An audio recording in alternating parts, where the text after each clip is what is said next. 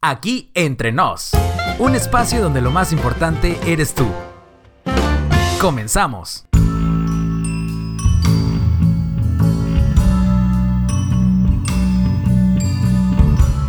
Rompiendo los modelos mentales.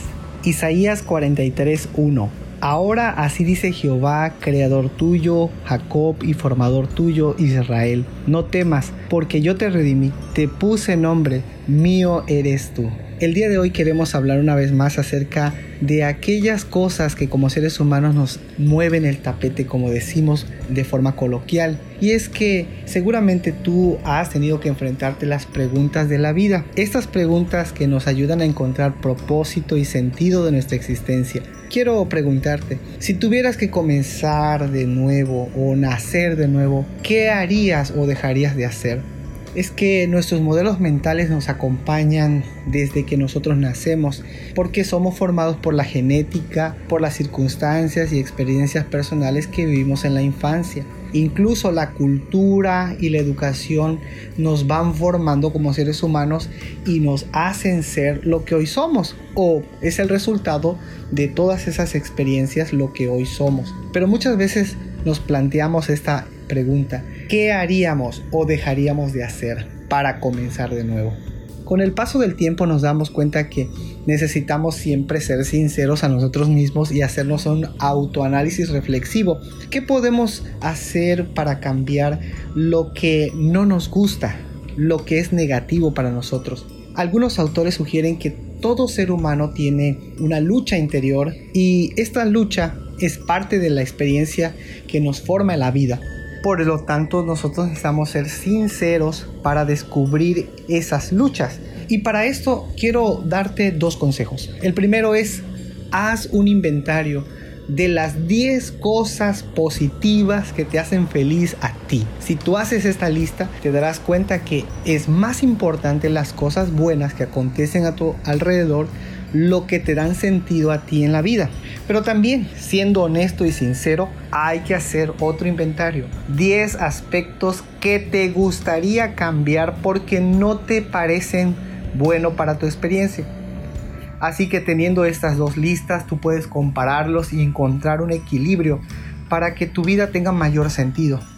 El propósito de nuestra existencia aquí excede en mucho a nuestros propios logros, incluso a nuestra felicidad ¿Por qué razón? Porque fuimos creados para Dios. La vida consiste en permitir que Él nos use para sus propósitos. Fuimos creados por Dios y para Dios.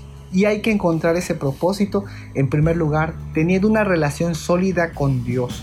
Dios pensó en ti mucho antes que tú en Él. Los planes de Dios son perfectos. Tú puedes escoger tu carrera, cónyuge, pero no tu destino, porque eso le pertenece a Dios. Dios te planeó para la vida eterna. En esta gran batalla cósmica, Dios está dispuesto a que llegues a la eternidad. Cuando yo era apenas un niño de 11 años, me hice muchas preguntas en la vida. Mi padre me dijo, aquí está el terreno de los abuelos, en los cuales se puede sembrar, cosechar y tener incluso animales. Y no es que esté mal vivir en el campo o trabajar como campesino. Pero Dios tenía para mí un destino diferente. A los 11 años decidí salir para estudiar y comenzar una nueva experiencia en mi vida.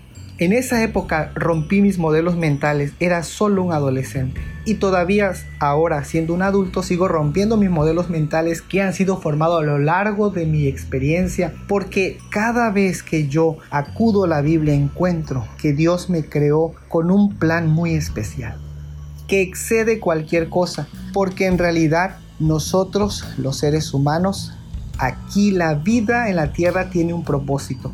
No somos un cúmulo de residuos químicos, somos hechos de un diseño inteligente. El día de hoy, recuerda, hay que romper nuestros paradigmas y modelos mentales. Mirar hacia el frente, mirar hacia arriba para tomarnos de las manos de Dios y caminar con paso seguro porque Dios está construyendo nuestro destino. Gracias por acompañarnos. Este es nuestro penúltimo podcast. Estamos por cerrar prácticamente la primera temporada. Gracias porque cada semana nos acompañas. Que Dios te bendiga. Nos escuchamos la próxima semana.